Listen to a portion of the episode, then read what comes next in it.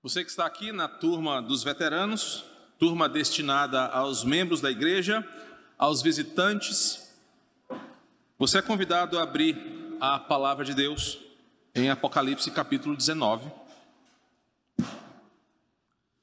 Nós continuamos uma série de mensagens denominada A Beleza do Fim, onde ao longo dos últimos meses na minha contagem, essa é a lição de número 43. Nós estamos estudando o livro de Apocalipse de forma expositiva. Você que nos acompanha pela nossa transmissão, que porventura tenha perdido alguma das exposições anteriores, você pode encontrá-la no canal da igreja no YouTube, com todas as demais exposições e o material escrito está de posse da Rita Lozeiro, nossa educadora cristã. Você pode solicitar a ela, caso queira, esse material produzido por nós para a nossa igreja. Temos investido um tempo nos capítulos finais de Apocalipse. Domingo passado nós percorremos do versículo 1 ao verso 5, onde aprendemos em dois momentos, pela manhã e pela noite, a proposta da visão de João, a partir do capítulo 19, nos direcionando para o destino final dos crentes, o céu e a adoração ao Senhor. Investimos um bom tempo pela manhã nos versos 1 e 2, onde aprendemos sobre como os santos remidos são convocados para um louvor cósmico de exaltação ao nosso Deus e fizemos aplicações muito úteis para o nosso dia a dia. Na parte da noite, nós também continuamos os estudos aprendendo que a expressão depois destas coisas que João utiliza no início do capítulo nos dão esperança para os dias tenebrosos que vivemos, além de uma certeza inevitável: o céu é a morada final daquele que crê em Deus. Então, temos ah, aprendido nesse texto a segurança da nossa salvação e como nós, os remidos, os eleitos do Senhor, estaremos com Ele na glória, juntamente com os seres celestiais que aparecem nesta unidade, os anciãos, os seres viventes, os anjos do céu e as demais criaturas que habitam no reino dos céus, estaremos louvando ao Senhor com, como um grande coral. E hoje nós vamos continuar a exposição, querendo Deus e nos permitindo o Senhor chegarmos até o verso 10 nessa manhã. Diz assim o texto: Então ouvi uma voz como ouvi uma como voz de numerosa multidão, como de muitas águas e como de fortes trovões dizendo: Aleluia, pois reina o Senhor nosso Deus, o todo-poderoso. Alegremo-nos, exultemos e demos-lhes a glória porque são chegadas as bodas do cordeiro, cuja esposa a si mesma já se ataviou, pois lhe foi dado vestir-se de linho finíssimo, resplandecente e puro, porque o linho finíssimo são os atos de justiça dos santos. Então me falou o anjo: escreve, bem-aventurados aqueles que são chamados à ceia das bodas do cordeiro. E acrescentou: são estas as verdadeiras palavras de Deus. Prostrei-me ante os pés para ante os seus pés para adorá-lo. Ele, porém, me disse: Vê, não faças isso. Sou conservo teu e de teus irmãos que mantêm o testemunho de Jesus. Adora a Deus, pois o testemunho de Jesus é o espírito da profecia. Meus irmãos, o capítulo 19 até agora nos mostrou algumas vozes. E é importante dentro deste capítulo como João destaca o aspecto da audição e reforça as diferentes vozes que ele tem ouvido até aqui. Perceba que o capítulo até agora nos mostrou as vozes da multidão, dos versículos 1 a 3, e novamente agora do versículo 6. O, vers... o capítulo nos mostrou as vozes dos anciãos e dos seres celestes, no versículo 4. O capítulo falou de uma voz que vinha do trono, que nós não sabemos e não temos condições de afirmar se era a voz de Cristo ou uma das vozes daqueles anjos que estão ante o trono, dando ordens para que as coisas aconteçam conforme a vontade do Senhor. E agora, dos versos 6 ao 8, João relata um novo cântico, um outro cântico entoado pelos salvos, que agora, do versículo 9, soam como uma poderosa, do 6 ao 8, com uma poderosa voz que invade toda a criação. Para no fim, no versículo 9, ser a voz do anjo que fala com João. Então, assim, encerrando esse bloco da visão, onde João percebe, depois destas coisas, como essas vozes nos trazem certezas bíblicas. A próxima unidade, dos versos 11 até o 21, falam do Jesus glorificado, que é o princípio da interpretação de Apocalipse, mostrar Jesus como todo-poderoso que virá cumprir a sua palavra em resgatar a sua igreja. Então agora eu quero olhar junto com você para o grande banquete que está sendo preparado e que nesse texto é apresentado como sendo aquilo que fará a nossa vida espiritual eterna começar. A Bíblia mostra que seremos recebidos no céu, seremos recebidos pelo nosso Senhor para a continuidade da nossa vida eterna com uma grande ceia, um grande banquete, no sinal de que nós seremos bem recebidos de volta na casa do nosso Pai quando voltarmos para morar eternamente com Ele. Então quero que você acompanhe dos versículos 6 a 8 comigo. Vamos falar um pouquinho sobre o que antecede a grande ceia e depois falaremos de detalhes sobre este grande momento. Bem, Imagina aí uma grande festa de casamento, daquela gente chique, daquela gente que tem dinheiro. Eu lembro muito do casamento do irmão Raimundo e da Dina, gente que tem bala na agulha, que prepara a coisa com muito capricho, há muito tempo, é muito bem planejado. Imagina que nesse tipo de casamento, cada detalhe é milimetricamente pensado. Né? As pessoas pensam e planejam onde vão estar as mesas, as cadeiras, quantas pessoas serão, o cardápio que vai ser servido, a decoração, a iluminação do ambiente, o cantinho das fotos, ah, como será o traje dos padrinhos, quais serão as cores que vão compor a palheta daquele lugar, o tapete, a imprensa e por aí vai. Lembrancinha. Imagina que esse casamento que foi planejado há muito tempo, né, afinal de contas, é o grande dia tão esperado pelo noivo, pela noiva e pelas suas famílias. É o dia do casamento. Talvez você lembre do seu dia do casamento, lembra de cada detalhe que eu estou falando, e essa é a ideia que eu quero apresentar para vocês. Imaginem o dia do casamento. Esse novo trecho do capítulo 19, dos versículos 6 ao 10, descreve exatamente o que você tentou imaginar. É o casamento, as bodas entre Cristo e a sua noiva. Então aqui há uma liturgia e uma celebração. Há a descrição de um momento onde o noivo finalmente desposará sua tão esperada noiva, e nesse momento, e a partir desse momento, a união se consumará e eles estarão para sempre juntos. João destaca para nós aquilo que nós ansiamos de todo o nosso coração.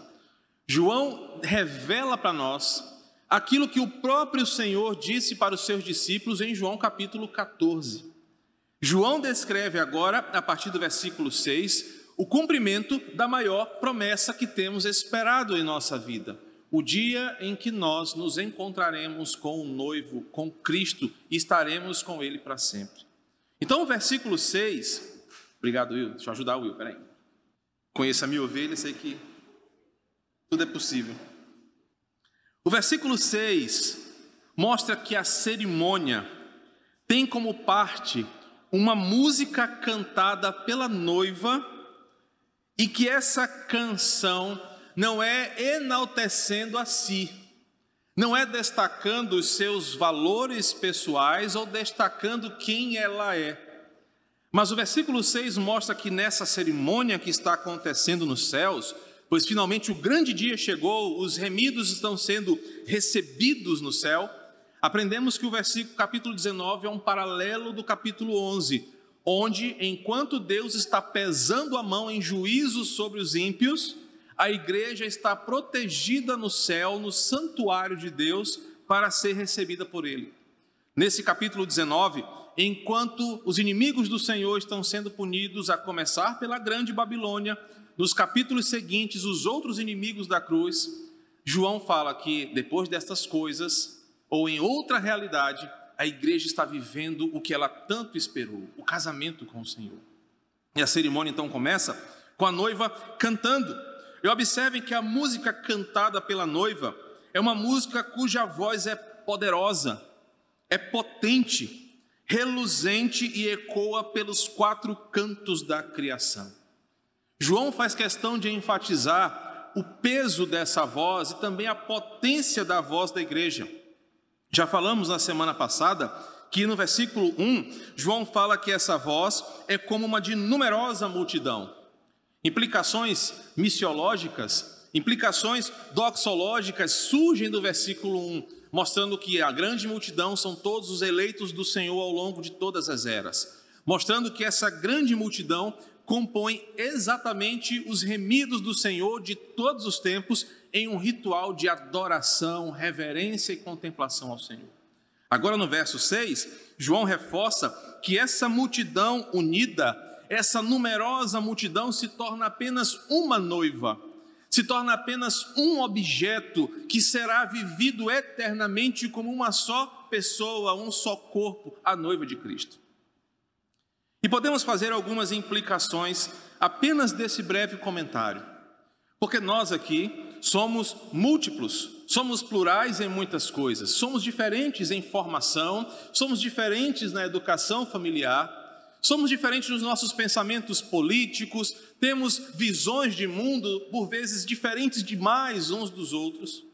Mas o texto faz questão de mostrar que essa numerosa multidão, plural, tão distinta em si, culturalmente, em idade, em sociedades, em determinado momento será apenas uma. Será apenas um só corpo, será apenas a noiva de Cristo, onde as diferenças serão abandonadas, onde as distinções serão deixadas de lado, pois nós seremos um só. Queridos, e como isso deveria ser observado por nós no ambiente que nós chamamos de igreja? Já que estamos diante de um texto que revela como seremos na eternidade, deveríamos estar alertas para o que isso implica no nosso dia a dia para o que isso implica no nosso cotidiano como povo do Senhor. Por vezes, uma das grandes dificuldades que a igreja do Novo Testamento tinha eram as facções, dissensões, contendas, pessoas que carregavam aspectos particulares como mais preciosos do que a unidade do Evangelho. Paulo investe boa parte da sua liturgia escrevendo a sua teologia para corrigir esse problema na igreja. Porque somos diferentes, é verdade. E essa diferença mostra como Deus é gracioso. Converte um corintiano como Cadinho, um outro gremista lá atrás, como irmão Raimundo, um palmeirense, um flamenguista, um vascaíno. Pessoas que são de ideologia, de política de esquerda, conservadores de direita. Levanta pessoas diferentes as une pela beleza do Evangelho, para que elas sejam um só. E a fraternidade, a fraternidade aplicada como sendo aquela compreensão que nós temos, que temos um só Deus sobre nós, um só Pai, que nos une em um só corpo, através de uma só fé e um só batismo, deveria ser aquilo que predomina sobre nós. O problema é que, por vezes, nós não entendemos o conceito de unidade de fraternidade e de amizade cristã. Mas o, o versículo 6 nos aponta para uma esperança onde em um determinado dia essa numerosa multidão ela vai se unir como uma só noiva e em sua voz poderosa que ecoa pelos quatro cantos da criação com o som estridente da sua voz como fortes trovões vai ser uma só em toda a terra, sobre toda a terra e no céu.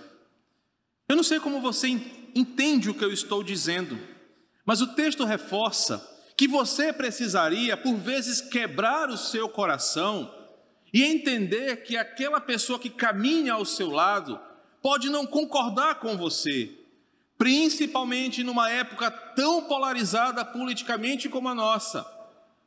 Essas coisas deveriam ser deixadas de lado quando o seu olhar excede o campo político humano e olha para a eternidade. Você deveria aprender a olhar para o seu irmão em Cristo e entender que ele não é obrigado a ser a mesma pessoa que você, porque essa não é a chamada do Evangelho. A chamada do Evangelho é que as etnias, as culturas, as pessoas, com suas particularidades, observem aquilo que as une e caminhem juntos por isso, caminhem juntas por essa causa. Isso promove da igreja unidade, isso promove respeito, isso promove entre nós amor fraternal.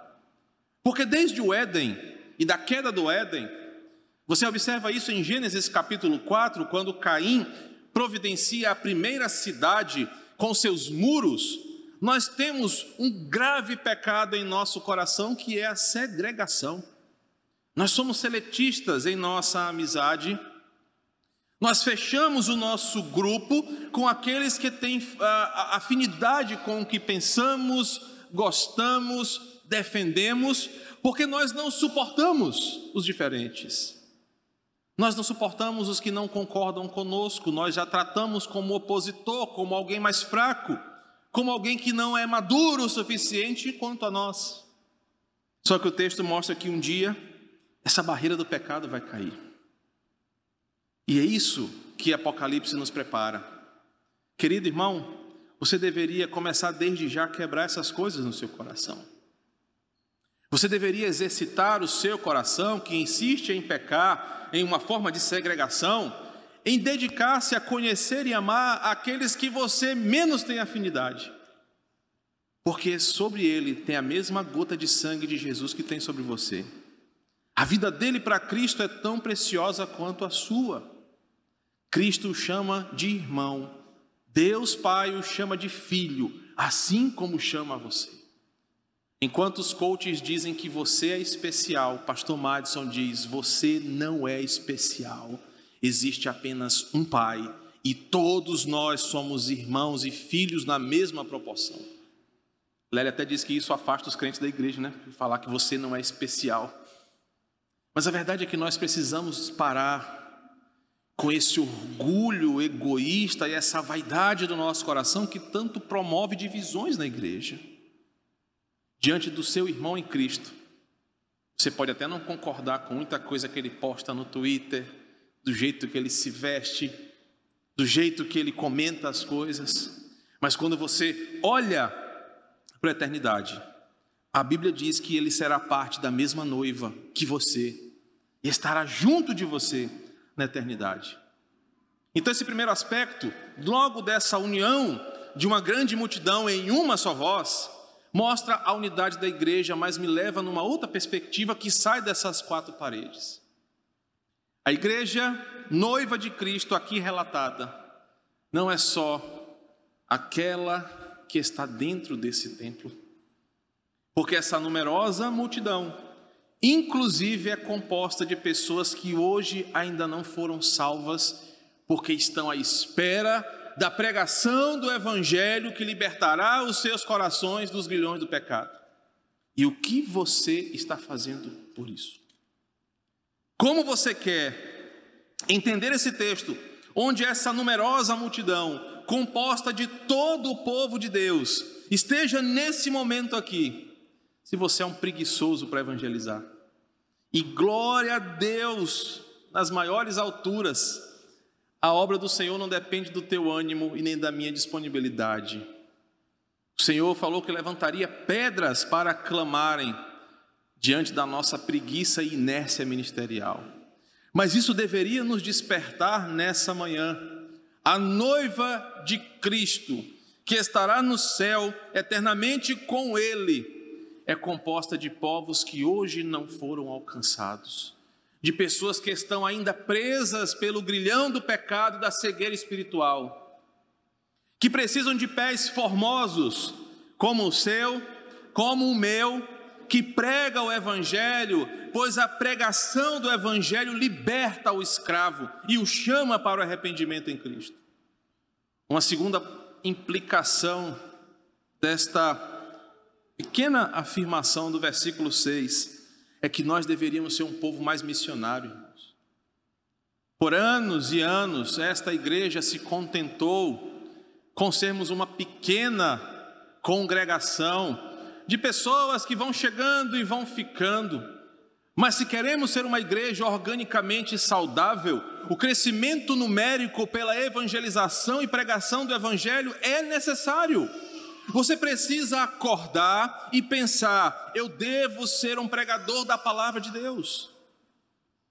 Não adianta crescermos, eu falo isso qualitativamente apenas. Termos toda a informação, termos toda boa doutrina ou boa teologia, se isso não é aplicado na sua vida. Querido irmão, não quero constranger você, mas uma semana passou. E se você fosse preencher um relatório para Cristo, e aí você falou de mim para quem essa semana? Você deveria ter vergonha, porque mais uma semana passou e talvez você viveu a mesma inércia que viveu todo o tempo da sua vida. Não, o Espírito Santo é que vai trazer, pastor, eu confio nele.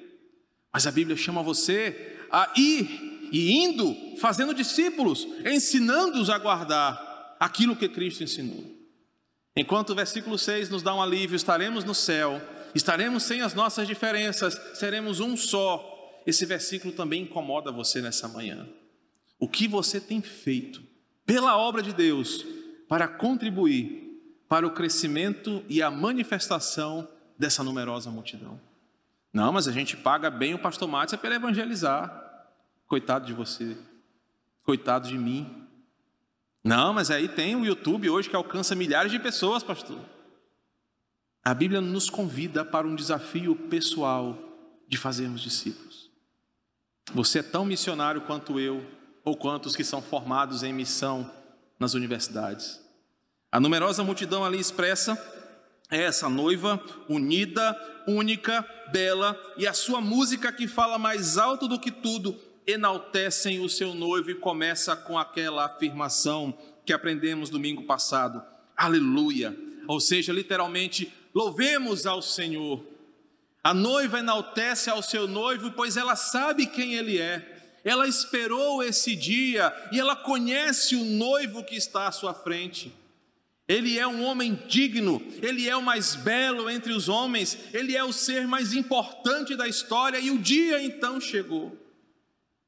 Lembro do dia do meu casamento que Lélia acordou, aleluia, vou casar hoje com Madison, aleluia.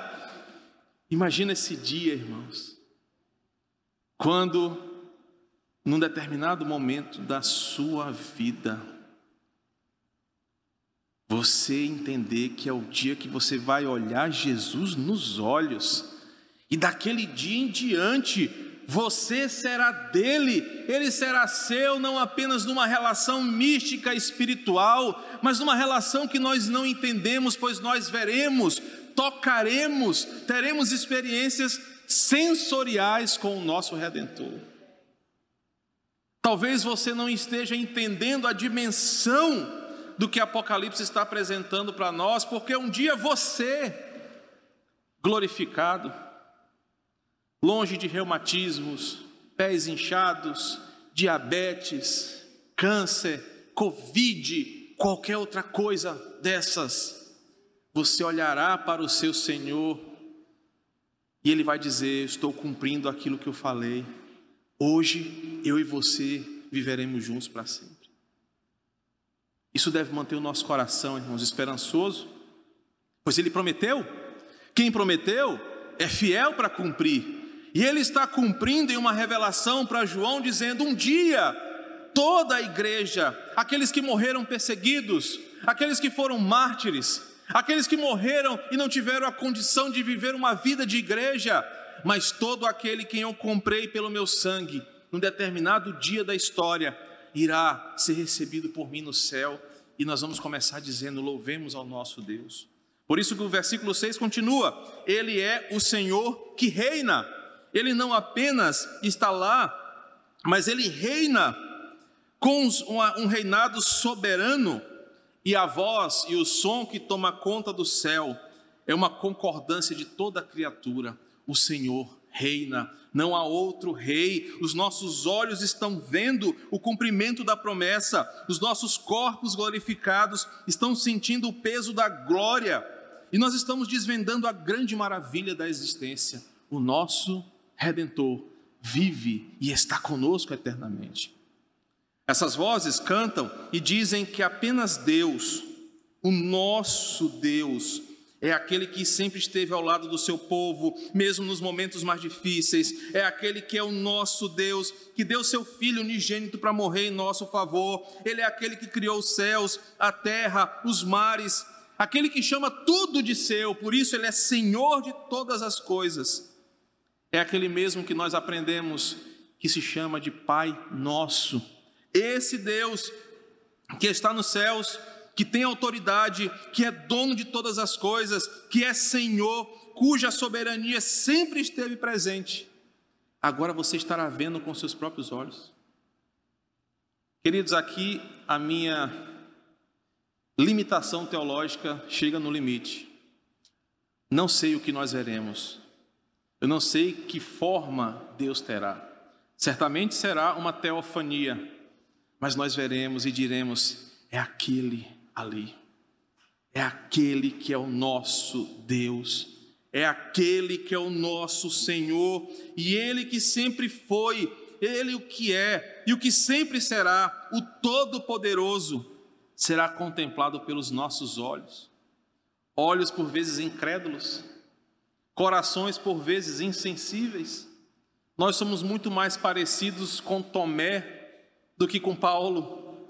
Nós somos muito mais parecidos com Tomé do que com Pedro, porque a incredulidade é uma marca do crente nessa terra caída. Mas diante dessa grandeza, nós vamos, versículo 7, nós vamos nos alegrar, nós não teremos outra expressão a não ser exultar porque esperamos tanto tempo, sofremos tanto nas mãos da grande Babilônia, sofremos de todos os lados, o mundo nos esmagou, a natureza caída nos fez chorar. Agora, diante desse encontro, todo choro, luto, dor ficou para trás. Não há espaço para essas coisas no céu, pois o convite é a alegria, ao contrário dos lamentos de tristeza e dos sofrimentos que nós temos aqui e que o ímpio está sofrendo no capítulo anterior por causa da sua desobediência. Enquanto o mundo está sendo punido por Deus em agonia e tormento, os salvos em Cristo são convidados à alegria, a louvor, longe de qualquer tipo de sofrimento. Haverá um reencontro alegre no céu. Eu poderia também fazer uma outra implicação aqui. Por isso que não dá para ser um crente ranzinza. Eu botei no meu coração que parte do meu ministério pastoral é fazer Anderson rir, porque Anderson tem os dentes tão bonitos e fica todo o tempo fechado. Irmãos, no céu nós vamos ter alegria. A vida cristã deve ser leve aqui e na eternidade. O crente deve ser aquele que deve ter o riso solto. E olha quem está falando é o ser mais rabugento que você pode conhecer nessa vida, que sou eu. Mas uma coisa que Deus tem tratado no meu coração é que a alegria é uma marca do cristianismo, mesmo quando os mártires estavam sendo punidos, mesmo quando o seu corpo está sendo massacrado por essa vida, a alegria deve ser uma expressão da gratidão pela salvação, porque no céu você vai sorrir não de piadas sem graça do Whindersson Nunes. Você vai sorrir porque haverá leveza no teu coração, sabendo que tudo o que você acreditou e que por vezes duvidou está se concretizando, os teus olhos estão vendo o teu Senhor. Então, longe de toda opressão, luto, dor, essas coisas ficaram para trás. Os inimigos da cruz estão caindo um por um, e ao invés de sofrimentos, os santos agora só terão motivos para rir. Se formos chorar, é um choro de alegria, é um choro de espanto, extasiados pela alegria de estar na presença de Deus, conforme diz Mateus capítulo 5, versículo 12, a parte A. Cristo falou isso para os seus discípulos quando ele disse assim: Regozijai-vos e exultai, porque grande é o vosso galardão nos céus. Nós celebraremos ao Senhor, queridos, e naquela hora, naquele lugar, no lugar de pano de saco e cinzas, o povo de Deus agora irá vestir vestes de festa, de alegria, para exultar a Deus, dando-lhe toda a glória que lhe é devida. Irmã Antônia, semana passada, me chamou de, de, é, de Jeremias, né, o profeta chorão. Mas, querido, eu não sei como é que você imagina isso. E toda vez que eu imagino o céu, eu me empolgo. Imagina lá no céu aquela loucura, aquele frenesi, mais gente do que no terminal da Coab, todo mundo lá de branco, todo mundo glorificado, aquela loucura, e eu olhando os meus filhos, olhando os meus pais, olhando meus irmãos, minha família no céu com o Senhor, e olhando Paulo, e olhando o outro, e Lely, te acalma, menina, fica quieto aí, eu falando com todo mundo, gritando, falando alto. É festa, é festa, é isso que aguarda a gente. Por isso, o Evangelho é uma mensagem de esperança em tempos difíceis, porque você pode morrer aqui. Na verdade, você vai morrer aqui, e a sua morte vai ser dolorosa, vai ser sofrida, para que você lembre onde nós estamos. Essa é a dura realidade da morte, mas ela não será vitoriosa sobre você, porque Paulo diz: Nós iremos ressuscitar para sempre com o Senhor. E João está vendo isso aqui. João está vendo a igreja. João está vendo a nós, os eleitos do Senhor, nesse dia, glorificando a Deus, dando-lhe toda a glória e honra que é devida. E o versículo 7 então canta sobre isso, dizendo: Olha, é chegada as bodas do cordeiro. A parte B do verso 7, a segunda parte da canção começa agora a falar sobre o casamento em si. A liturgia já começou. E se você é igual a mim, no casamento você quer que o pastor seja o mais breve possível para começar o quê? O banquete. A cerimônia está acontecendo e agora o casamento está sendo celebrado. É chegada as bodas do cordeiro, cuja esposa a si mesmo já se ataviou, pois foi lhe dado de vestir-se de linho finíssimo, resplandecente e puro. Dentro da cultura que João escreve isso aqui, o casamento era marcado mais pelos preparativos do que pela cerimônia. Era mais ou menos assim: o noivo, as famílias fechavam o acordo, havia o valor de um dote, o casamento só acontecia quando a família pagava o dote. No dia que era marcado para encerrar o pagamento, então a cerimônia acontecia. A, esse período né, de espera, que hoje nós chamamos de noivado, o noivo e a noiva tinham um compromisso. A noiva deveria manter-se pura, santa, sem máculas, para honrar a sua nobreza e pureza para o casamento. Em contrapartida, o noivo deveria manter a sua palavra que desposaria daquela noiva, independente do contexto ao seu redor. Havia um acordo entre as duas partes. A noiva deveria se manter pura, os dois deveriam se manter puros. Por isso que como pastores, como líderes de uma juventude que é sexualmente empurrada para o pecado, nós martelamos sobre a vida sexual dos nossos jovens. Mantenham-se puros, se guardem para o casamento. Mesmo que as coleguinhas, os coleguinhas todos pratiquem sexo livre, não faça isso porque nós temos um padrão bíblico a ser ensinado. No contexto da cultura hebraica, a noiva se guardava pura, sem mácula, para santa para o seu noivo. Mas ela acreditava que o noivo honraria sua palavra, pagaria o dote, manteria a sua palavra e casaria-se com ela. Paulo fala disso em 2 Coríntios 11, versículo 2, que a igreja era a noiva pura de Cristo e em vários outros textos nos mostram que a noiva está esperando o grande dia com o desafio de se manter pura para o noivo, enquanto o noivo está preparando tudo para o dia do casamento. No dia do casamento, então, assim era na cultura, o noivo, em cortejo, caminhava ao encontro da sua noiva. O noivo saía da sua casa e a festa acontecia já na rua. Os padrinhos, os convidados, faziam corredor da alegria e iam cantando, celebrando, enquanto o noivo ia buscar a noiva em sua casa. Percebam a analogia com a volta de Cristo. Paulo fala que um dia os céus romperão ao som de trombeta e haverá um cortejo celeste. Anjos estarão fazendo o cortejo. Jesus surgirá entre as nuvens e chamará a sua igreja nos ares para morar com ele eternamente. Então, nesse encontro, os convidados celebravam o momento e quando o noivo ia chegando perto, a noiva estava terminando os seus preparativos, colocando as flores no cabelo, arrumando o seu vestido, se perfumando com os óleos, com os óleos essenciais do terra, estava se arrumando de todo jeito. Quando ela chegava perto, as pessoas começavam a gritar: "O noivo está vindo! Eis o noivo!" Então a multidão celebrava aquele momento.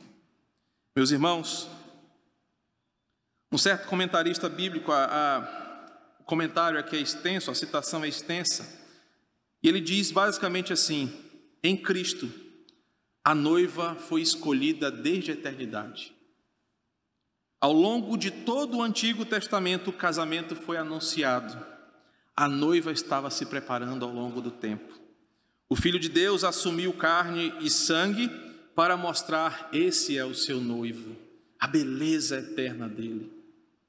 O preço, o dote, ele pagou na cruz do Calvário, porque essa noiva era cara, era estimada, era valiosa e por isso ele pagou com seu próprio sangue. E agora, depois de um intervalo de tempo, o noivo está vindo. Já ouvimos os convidados gritando: Eis o noivo. A noiva está se preparando, está se arrumando, enquanto o noivo vem para o encontro da noiva para o casamento. Queridos, a igreja que somos nós, devemos ser encontradas pura, santa, sem mácula. Mas nós já estamos ouvindo a voz. Eu gosto muito de um, um cantor, também Lely diz que eu não posso citar porque ele é secular, o seu Valença, ele tem uma música chamada Anunciação. Se você fechar o olho, você pode até achar que é melhor do que as músicas do Leonardo Gonçalves e por aí vai. Mas ele fala a voz do anjo sussurrando em meu ouvido. Tu vens, tu vens, eu já escuto os teus sinais. É, a irmã conhece, eu estou ligado que a senhora escuta. Se entregou agora, agora se entregou. Ouvindo música do mundo, irmã, misericórdia, só, só o pastor que pode. Queridos, ele vem, nós já estamos escutando os seus sinais, nós já estamos escutando a criação dizendo: Eis o noivo, ele está vindo. Romanos fala que a criação geme aguardando este dia, e ele está vindo. Meu querido, o dia mais precioso da história está prestes a acontecer. Isso deveria te tirar brados de aleluia do seu coração, mas também te deveria colocar com o rosto em pó. Como ele vai te encontrar? Como ele vai encontrar a noiva dele que é você? Prostituída, envolvida com coisas desse mundo, suja, imunda nos seus pecados, ou ele vai encontrar noiva que ele tanto esperou, sem mácula, pura, pronta para receber o seu noivo. A música termina, e eu acho que eu vou encerrar por aqui também. Mas o versículo 7 termina dizendo assim: as, no... As bodas do cordeiro estão chegando. A música termina narrando os preparativos da noiva. Ela recebe um linho finíssimo, bonito e puro para vestir-se para o noivo, versículos 7 e 8. As suas próprias roupas não são adequadas e apropriadas para esse encontro. Ela não está vestida com uma camisa do Pereirinha e muito menos uma, uma roupa velha de casa para limpar a casa. Essas roupas não estão apropriadas para o grande momento. Ela não consegue se produzir à altura para receber o seu noivo, porque ela não tem méritos para isso. Por isso que nos casamentos da cultura hebraica havia uma comitiva de mulheres que cuidavam do dia da noiva, para que ela estivesse bela para o seu noivo. A noiva por si só não está pronta, por isso que o texto fala que foi-lhe dado de vestir. Por isso que a Bíblia fala no versículo 7 que ela a si mesmo se preparou para esse momento em perseverança, consagração, dedicação ao seu Senhor. O próprio Deus dá à igreja uma nova veste digna de receber o seu noivo. Uma veste pura, santa, ao invés dos seus trapos antigos, ou diferente do que nós aprendemos no capítulo 17. Ela se produz não com uma maquiagem e um cheiro que se parecem com a mulher da grande Babilônia. Se você voltar depois da sua casa no capítulo 17, você vai ver que a mulher, no versículo 4, era produzida e maquiada para seduzir os reis da terra. A noiva de Cristo em nada se parece com a grande meretriz. E qual é o problema da igreja hoje? É que muitos pastores e líderes estão transformando a noiva santa de Cristo em uma prostituta espiritual. E esses homens pagarão caro por isso, mas você que me ouve, que por vezes se condiciona a isso, você também pagará um preço por isso. O convite do Evangelho sempre foi um convite à santidade. Em nada nós devemos nos parecer com a grande meretriz. A igreja e os seus membros sempre devem ser diferentes daqueles que habitam na grande cidade, na Babilônia. E o problema que nós percebemos hoje é que os crentes são iguais aos mundanos e acham que vão para o céu. Estou falando de um casamento e nos últimos tempos nós celebramos alguns aqui. E um que talvez você não acompanhou, que foi o casamento mais secreto que já existiu na história, foi o casamento do, do Brian e da Will. No auge da pandemia, cinco pessoas aqui na igreja. Eles dois, eu o Alan no som e um casal de padrinhos. E foi tão bonito. A gente preparou o caminho, eu não, eles, né?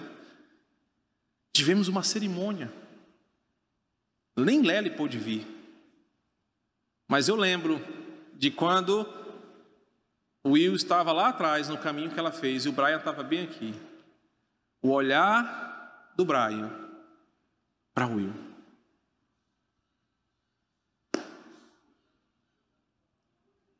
Saiu até no jornal. Esse. Você lembra? Eu lembro como eu olhei para quando Lely abriu as portas, foram abertas as portas da igreja presbiteriana do Renascença, no dia 28 de junho, sempre é junho, de 2000 e tanto. Como eu olhei para a minha noiva vindo ao meu encontro. Você também deve lembrar disso. Querido, é esse tipo de olhar que Cristo vai ter para nós. Isso diz o seu valor. Mas também isso te cobra um preço. Você, mulher jovem, você, homem jovem, adulto ou novo, que desperta e quer esse olhar dos seus parceiros sexuais, dos seus colegas de balada, que quer esse tipo de olhar dos homens e das mulheres sem compromisso que se relacionam com você, você é o mais miserável dos seres humanos. Porque esse olhar de admiração, você deveria pensar assim: eu quero que o meu noivo, o meu Senhor, tenha sobre mim. Por isso que Paulo diz que no céu nós receberemos um galardão do Senhor. Que a nossa herança, Pedro fala, está na glória. Essa deveria ser a sua mentalidade enquanto noiva de Cristo, Paulo diz: Olha, eu não me importo em agradar a homens, desde que eu seja fiel ao meu ministério. O importante é você, nesse momento aqui de João, quando Cristo olhar para você, ele não te vê em nada parecido com a grande meretriz do capítulo 17, mas ele te vê linda aos olhos dele, do jeito que ele idealizou, do valor que ele morreu, ele olhar para você e ver que você está pronto em santidade para se casar com ele. A canção termina com uma revelação. A igreja está vestida com os atos de justiça dos santos. O que, que, é isso? O que, que isso significa? O que nos vai dar acesso a esse dia, a esse casamento, a esse encontro eterno. Não é o que você faz, mas foi aquilo que Cristo fez na tua vida como resultado das suas obras. E deixa eu te dizer uma coisa: a sua beleza, ela está naquilo que Cristo fez. Depois que eu anotei essa frase, até lembrei que tem uma música de um cantor gospel que fala a mesma coisa, fiquei arrependido, mas já estava aqui. Você é belo aos olhos de Jesus, porque Ele morreu por você. A sua beleza está naquilo que Ele fez. Isso deveria te dizer o seguinte: obrigado, Jesus. Eu espero esse dia.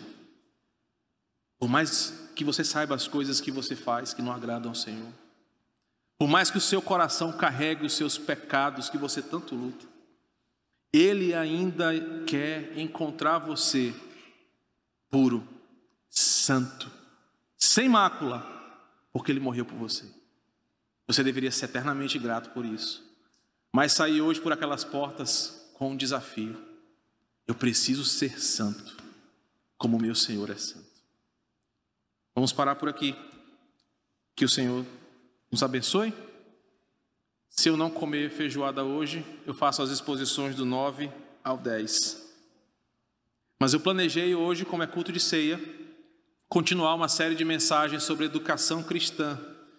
E hoje eu quero falar sobre o perigo quando pais não ensinam as obras do Senhor para os seus filhos. Então, depois do almoço, orarei ao Senhor e Ele me dirá o que irei falar. Só depois da feijoada saberemos. Vamos orar. Senhor, obrigado. Porque o livro de Apocalipse nos ensina tantas coisas. Ele nos dá tanta esperança, muda tanto o nosso coração, nos mostra tantas certezas. Oh Deus, tu és tão bom, que em meio ao caos que estamos vivendo, Ouvir as certezas bíblicas nos enchem de esperança. O noivo está vindo, eis o noivo. A criação clama, a criação espera, mas os sinais estão cada vez mais nítidos. O Senhor está voltando para nos buscar. Pai, o nosso desejo nessa manhã é que quando esse maravilhoso dia chegar, nós estejamos à altura deste encontro, não pelas nossas obras, mas pela ação do Espírito Santo em nossa vida, nos ensinando o caminho e nos lembrando da tua palavra. Obrigado, Senhor, porque um dia este corpo mortal, frágil, falido, quebrado, irá se tornar um corpo glorificado imortal. Viveremos para sempre com o Senhor, não uma vida espiritual apática, amórfica, mas nós viveremos uma vida de alegria, exultação, prazeres inenarráveis, pois estaremos na nossa casa eterna contigo. Pai, se eu pudesse selar o destino no mundo, eu pediria que o Senhor viesse agora nos buscar pois fomos feitos para isso. Mas sabemos que ainda tem gente para compor essa grandiosa multidão. Por isso o Senhor tem despertado a igreja do Quatraque para pregar o teu evangelho, quer seja aqui no bairro, lá no quilombo, ou onde quer que nós estejamos. O importante é que a tua noiva se encontre contigo. no tempo do Senhor, no dia determinado por ti. Nos mantenha ainda hoje com essa esperança no coração e que à noite, no culto de ceia ao Senhor, possamos celebrar alegremente ao Deus da nossa salvação. Que a graça do nosso Senhor Jesus, o amor de Deus, nosso Pai, e a comunhão do Espírito Santo estejam com todos nós, hoje e sempre.